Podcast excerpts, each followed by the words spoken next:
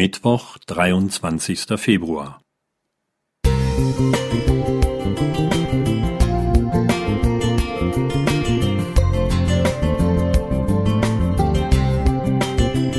Ein kleiner Lichtblick für den Tag.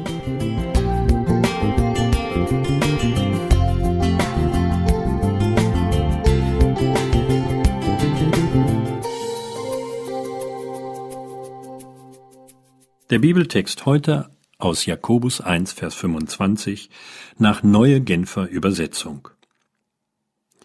Wer sich jedoch in das vollkommene Gesetz vertieft, das Gesetz der Freiheit, und es ständig vor Augen hat, wer also das Gehörte nicht vergisst, sondern es in die Tat umsetzt, der ist glücklich zu preisen, denn er wird gesegnet sein bei allem, was er tut.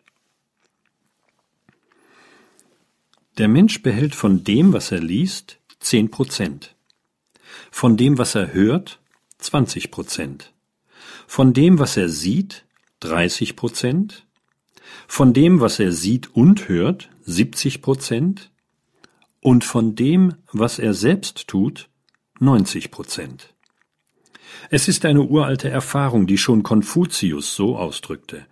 Sage es mir und ich vergesse es, zeige es mir und ich werde mich erinnern, lass es mich tun und ich behalte es. Weil unsere Freikirche in Baden-Württemberg das Privileg besitzt, jedes Jahr eine Spendensammlung zugunsten eines sozialen Projekts von ADRA durchzuführen, habe ich in diesen Tagen meine Bibelschüler eingeladen, mich für 30 Minuten beim Sammeln zu begleiten. Es ging mir dabei nicht in erster Linie um das Geld, obwohl es nützlich ist. Vielmehr sollten sie miterleben, dass Gott Gebete erhört.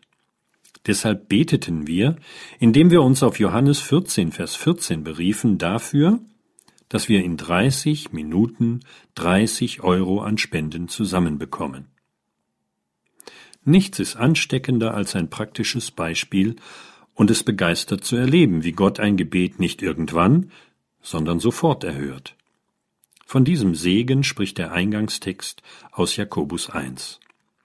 Es gibt kein Buch, das zu studieren wichtiger und wertvoller ist als die Bibel. Es ist Gottes Wort für alle Zeit. Aber nur wenn wir das, was wir dort lesen, in die Tat umsetzen, wird es die Kraft entfalten, uns zu verändern und unseren Glauben zu stärken. Ich habe viele Predigten über das Gebet gehört und gehalten und auch Bücher über das Beten gelesen. Es gibt darin begeisternde Berichte über erhörte Gebete. Aber unvergesslich und wertvoller sind mir die praktischen Bibelstunden über das Gebet an den Haustüren oder auf den Knien. Gott hat versprochen, wenn ihr mich in meinem Namen um etwas bitten werdet, werde ich es tun. Johannes 14, 14. Wer also das Gehörte nicht vergisst, sondern es in die Tat umsetzt, der wird gesegnet sein. Das ist eine Verheißung Gottes, und Gott hält seine Versprechen.